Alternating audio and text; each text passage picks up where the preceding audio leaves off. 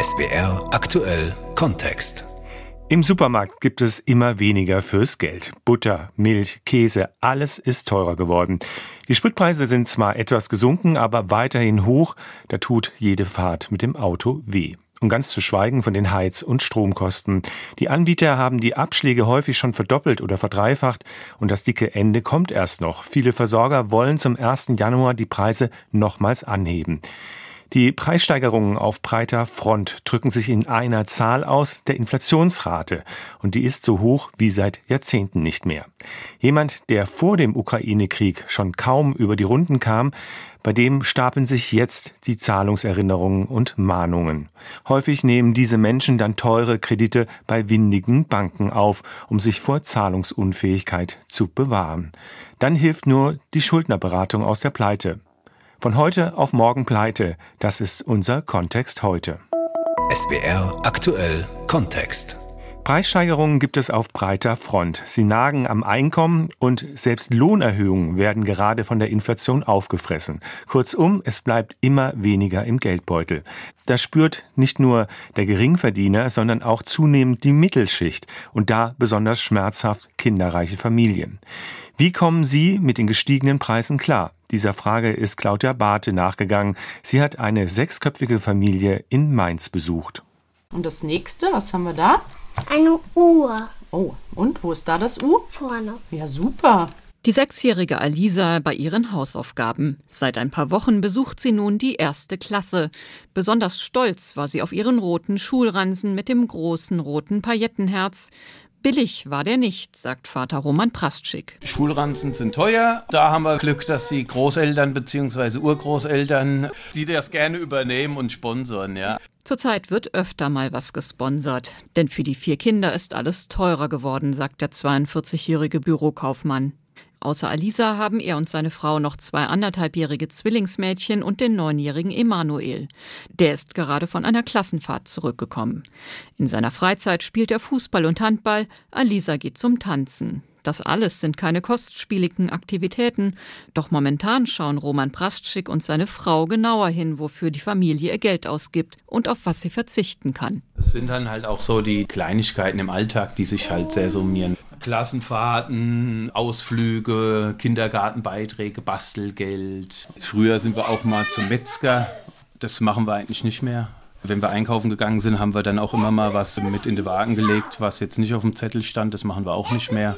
Sorgen macht ihm auch die Entwicklung der Energiepreise. Anfang des Jahres gab es schon eine Erhöhung für Gas und Strom. Jetzt hofft er, dass die Gaspreisbremse wirkt. Denn bei einer Verdreifachung der Gaskosten wäre das Gehalt seiner Frau Stefanie, die in halber Stelle als Bürokauffrau arbeitet, aufgebraucht. Wenn das so weitergeht, ja, wird es einfach sehr schwierig. Ich meine, die Angst hat ja jetzt jeder momentan, dass man nicht weiß, wo es hinführt, wie man es bezahlen soll. Solange nicht klar ist, wie sich die Preise entwickeln, zögert die Familie mit größeren Investitionen. Dabei wollte sie eigentlich im kommenden Jahr den Dachboden ihres Hauses in Mainz-Bretzenheim ausbauen. Zurzeit schlafen die Zwillinge noch bei den Eltern, die beiden größeren Kinder teilen sich ein Zimmer. Doch das ist keine Dauerlösung. Alisas kleiner weißer Schreibtisch steht im Moment im Wohnzimmer neben der Couch. Wirklich Ruhe hat sie hier nicht, wenn ihre beiden kleinen Schwestern durch Wohn- und Esszimmer toben. Also wenn das wirklich so hart kommen würde, dann muss man das Projekt erstmal auf Eis legen. Also wir machen uns schon Gedanken, wenn das nicht mehr stemmbar ist, der Ausbau, wie wir hier zusammenrücken. Die Kinder brauchen ja auch ein bisschen Ruhe und Konzentration. Wir warten noch auf die Angebote von den Handwerkern, die wahrscheinlich auch die Preise erhöhen müssen.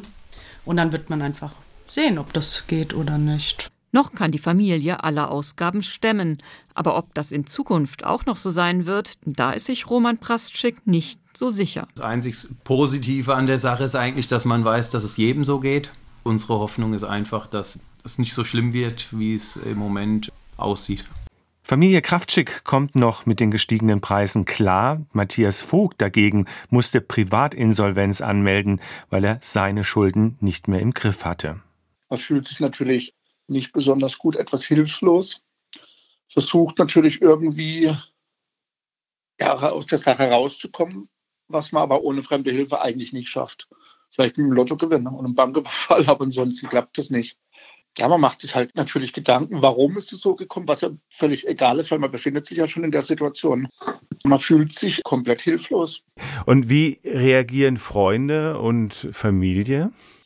Ja, man versucht es ja erstmal ähm, nicht öffentlich zu machen, natürlich.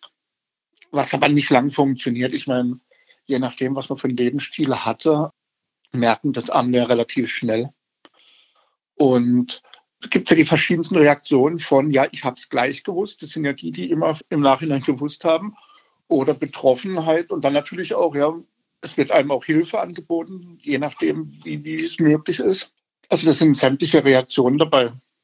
Was hat sich in Ihrem täglichen Leben verändert? Mit Einschränkungen mhm. und so weiter und so fort. Ja, natürlich, man hat, man hat gewisse Einschränkungen die eben, wie schon sagte, es kommt natürlich auf den Lebensstil an, den man vorher hatte. Ich habe jetzt nicht mega üppig gelebt, aber es ist auch nicht extrem sparsam. Ich sage immer so relativ durchschnittlich. Und ja, man muss halt sich dann tatsächlich Gedanken machen, wo spare ich am besten ein oder wo kann ich am besten einsparen und sich am besten eben, also das habe ich dann irgendwann gemacht, mehr Hilfe gesucht. Ich hätte es früher machen sollen, gebe ich zu. Gestiegene Preise, steigende Schulden. Für viele ist dann der Gang zur Schuldnerberatung der letzte Ausweg aus der Misere. Viele Schuldnerberatungsstellen haben kaum noch freie Termine. Beispiel die Schuldnerberatungen in Ingelheim und Oppenheim. Die Wartezeit auf einen Termin ist schon auf drei bis vier Monate angestiegen. In Alzey bei der Schuldnerberatung des Deutschen Roten Kreuzes sogar auf sieben Monate. Alexander Dietz hat die Schuldnerberatung in Alzey besucht. Im Büro von Schuldnerberaterin Birgit Ritterspach in Alzey stapeln sich seit ein paar Monaten die Akten. Denn wegen der Inflation und der gestiegenen Energiepreise kommen täglich neue Anfragen in die Schuldnerberatung des Deutschen Roten Kreuzes. Einen solchen Andrang habe sie dort noch nie erlebt, sagt Beraterin Ritterspach. Zudem gehe es bei den Anfragen auch immer häufiger um die Existenz der Menschen. Ja, es ist schon stressig, weil man einfach denkt, man hat keine Zeit für die Beratungsfälle, also die, die dann schon ein halbes Jahr gewartet haben. Dann kommen die Akutberatungen dazu. Dann droht unter Umständen die Obdachlosigkeit oder dann eben die Energiekosten können nicht gezahlt werden oder der Strom wird abgestellt. Das nimmt man auch ein Stück weit mit heim. Es gebe viele Gründe, warum die Menschen aktuell in die Schulden rutschen, erzählt Rittersbach. So hätten viele Menschen während der Corona-Pandemie ihren Job verloren oder seien in Kurzarbeit gewesen. Spätestens jetzt bei den gestiegenen Preisen reiche ihr Geld aber nicht mehr, um die Miete, den Strom oder auch Lebensmittel zu bezahlen. Im Frühjahr, wenn die nächste Energiekostenabrechnung kommt, könnte sich die Lage aber auch noch weiter zuspitzen, denn schon jetzt beobachtet Birgit Ritterspach, dass auch immer mehr Menschen aus der Mittelschicht in die Schuldnerberatung kommen. Die, die jetzt die ganze Zeit eigentlich alles noch bezahlen konnten, wo das alles so noch geklappt hat, die merken jetzt mit den erhöhten Preisen und der Inflation, dass das eben ins Schwange kommt. Und ja, wenn die nächsten Nebenkostenabrechnungen kommen, werden wir hier uns nicht mehr retten können. Denn schon jetzt sammeln sich bei Birgit Ritterspach und ihrer Kollegin in der Schuldnerberatung die Überstunden. Für eine zusätzliche Stelle seien die Zuschüsse unter anderem vom Land aber zu gering, sagt die Geschäftsführerin des DRK-Kreisverbandes Alzey, Alik Ovasapian. Deshalb müssten sie kreativ versuchen, ihren Kolleginnen in dieser angespannten Lage zu helfen. Wir versuchen natürlich weitere Zuschussgelder zu generieren, was sich in der aktuellen Situation sehr schwierig gestaltet. Ansonsten schauen, dass Kollegen und Kolleginnen aus anderen Bereichen zumindest bei den administrativen Aufgaben helfen können. Ansonsten können wir leider nicht viel machen. Und so bleibt den Mitarbeiterinnen in der Alzeier Schuldnerberatung nichts anderes übrig, als weiterzuarbeiten und so möglichst vielen Menschen in Not zu helfen möglichst vielen Menschen in finanzieller Not zu helfen. Das versucht auch Stefanie Sievert von der Schuldnerberatungsstelle in La. Auch sie merkt, dass durch die gestiegenen Kosten für Gas, Strom und Sprit immer mehr Menschen finanziell in Bedrängnis geraten und sich dann Hilfe bei der Schuldnerberatung holen. Dabei sind darunter auch immer häufiger Menschen, die man früher nicht in einer Schuldnerberatungsstelle gesehen hätte. Es wird zunehmend mehr der normale Bürger, der redliche Bürger, wie man so schön sagt, der arbeitet, der aber einfach zu wenig verdient, um seine laufenden Kosten zu tragen. Das heißt, die anderen Betroffenen sind aber auch noch da, wie zum Beispiel Alleinerziehende oder Arbeitslose. Also wir kriegen das von der Kapazität her tatsächlich hin, dass bei uns die Wartezeiten weiterhin sehr kurz sind. Ich habe als Personal erweitert, aber die kommen noch hinzu. Also das Standardklientel ist geblieben. Und dazugekommen sind halt eben, ja, früher war es die Mittelschicht, würde ich sagen.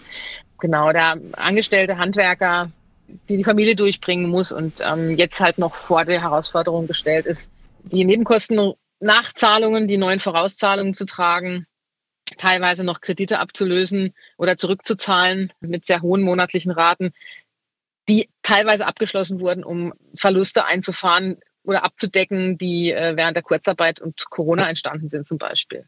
Kommen die denn dann noch rechtzeitig? Also sind die da noch nicht überschuldet? Kann man da noch irgendwie was meistern? Also leider muss ich sagen, es sind sehr viele, die bei einer normalen Hausbank den Kredit gar nicht mehr bekommen hätten. Die dann bei Online-Banken tatsächlich Kredite bekommen zu Konditionen, wo ich äh, mit dem Kopf schüttel zum Teil. Deswegen waren die natürlich schon in einer sehr prekären Lage, als sie diese Darlehen bekommen haben. Und das macht es natürlich nicht besser. Überschuldet würde ich jetzt noch nicht sagen. Wir können gut der Hälfte tatsächlich auch noch gut helfen, indem wir mit den Banken verhandeln und da die Ratenzahlungen niedriger setzen oder umschulden können. Wenn es gar nicht mehr geht, dann hilft natürlich die Privatinsolvenz solchen Leuten. Wie häufig kommt es denn vor, dass sich Menschen bei diesen Banken mit den guten, sage ich mal, Bedingungen in Anführungsstrichen Geld leihen? Sehr oft. Sehr, sehr oft. Also es gibt so zwei, drei Banken, die immer wieder auftauchen, die mit Sicherheit Kredite vergeben, die hart an der Grenze sind, sage ich jetzt mal ganz vorsichtig ausgedrückt. Wenn man einfach die laufenden Kosten und die Mieten, die gestiegen sind und das Familieneinkommen mit einrechnet, dann ist bei vielen klar, dass sie dieses Darlehen einfach nicht halten können über Jahre. Und wenn die Kunden dann selber dort anrufen und darum bitten, dass man ein bisschen niedrigere Raten macht oder nochmal auf eine günstigere Finanzierung geht, dann kommen teilweise Sprüche wie, dann schicken sie ihre Frau arbeiten oder nehmen sie einen Nebenjob an. Also das ist schon, das ist schon schwierig, ja. Und das ist dann anders, wenn Sie anrufen? Ja, ja, also natürlich ist es immer was anderes, wenn eine offizielle Schuldnerberatungsstelle oder ein Rechtsanwalt sich melden. Das ist leider in Deutschland oft so. Der Briefkopf entscheidet sehr viel. Noch dazu ist natürlich in dem Moment, wo jemand den Weg zur Schuldnerberatung sucht, schon klar, dass da was im Argen ist. Und da wird natürlich dann auch in anderen Abteilung oftmals tatsächlich anders entschieden und das Entgegenkommen ist da sehr viel größer.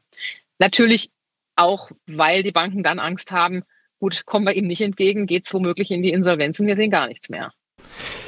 Was kann man denn da noch machen? Also Sie rufen da an, Sie sprechen mit den Banken, Sie versuchen da eine andere Ratenzahlung zu vereinbaren. Also wir versuchen mittels Vergleichen zu arbeiten. Das heißt, wenn ein eine Bank zum Beispiel jetzt auf 72 Monate ein, Darlehen äh, zu einer sehr hohen Rate ausgegeben hat, sind da ja auch sehr viel Gebühren mit dabei. Und da kann man tatsächlich recht viel machen. Das selten telefonisch, das wird alles schriftlich festgehalten. Zwischenverhandlungen gibt es dann auch mal telefonisch, aber eigentlich gucken wir schon auch immer, dass wir das schwarz auf weiß haben. Die Zusagen dann sowieso. Aber in gewissen Abteilungen von den Banken, wenn ein Kredit mal gekündigt ist, dann ist es tatsächlich so, dass die andere Verhandlungsmöglichkeiten haben und da auf sehr viele Gebühren und auch Zinsen dann verzichten. Man macht dann Vergleiche in Anlehnung ans Insolvenzverfahren, die dann halt über drei oder vier Jahre gehen, dass da auch ein Ende in Sicht ist für die Kunden, also mein Klientel. Ja? Dass die einfach sehen, okay, ich bin in vier Jahren mit der und der Rate da auch raus und sehe wieder Licht am Ende des Tunnels und zahle jetzt nicht bis zum St. Nimmerleins Tag ein Darlehen ab, was ich zur Überbrückung gebraucht habe.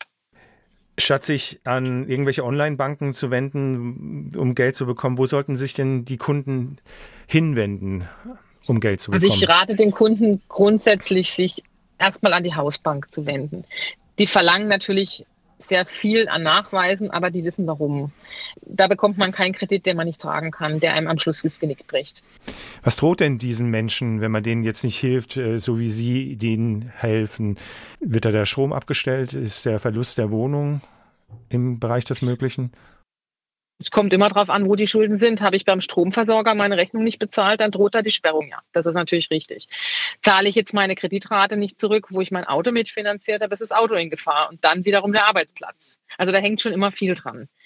Ist es ein reiner Konsumkredit, um Zwischenfinanzierung eben von Kurzarbeitergeld oder so aufzufangen, dann passiert erstmal nicht viel. Natürlich, wenn man dann nichts unternimmt und irgendwann der Gerichtsvollzieher vor der Tür steht, dann kann auch schon mal Hab und Gut in Gefahr sein, klar.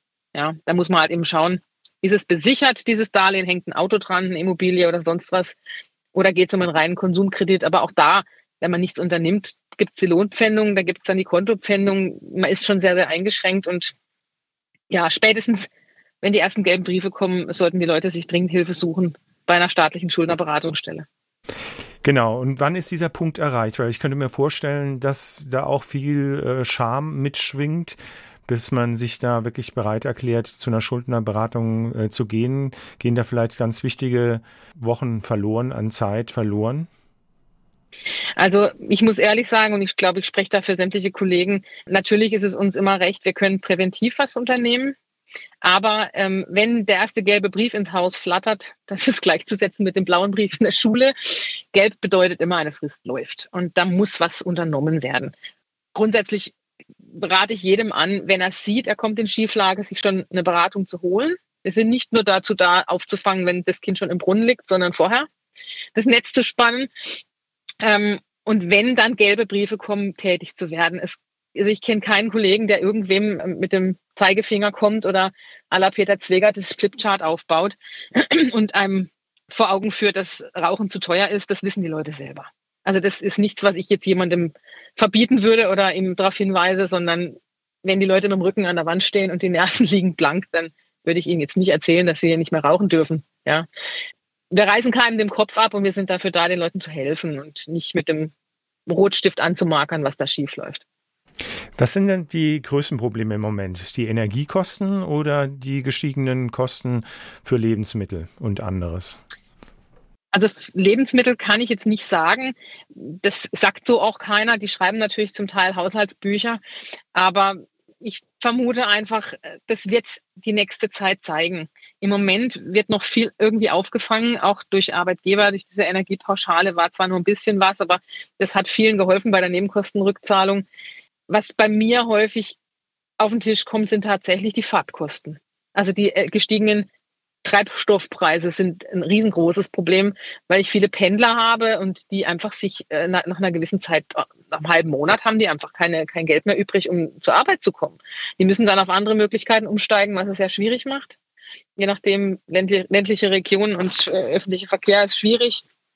Und natürlich jetzt kommt nach und nach, es gibt sehr viele Vermieter, die jetzt plötzlich 20 Prozent äh, Mietaufschlag machen, ohne dass sie renoviert haben, weil es jetzt halt möglich ist könnte man ja mal machen.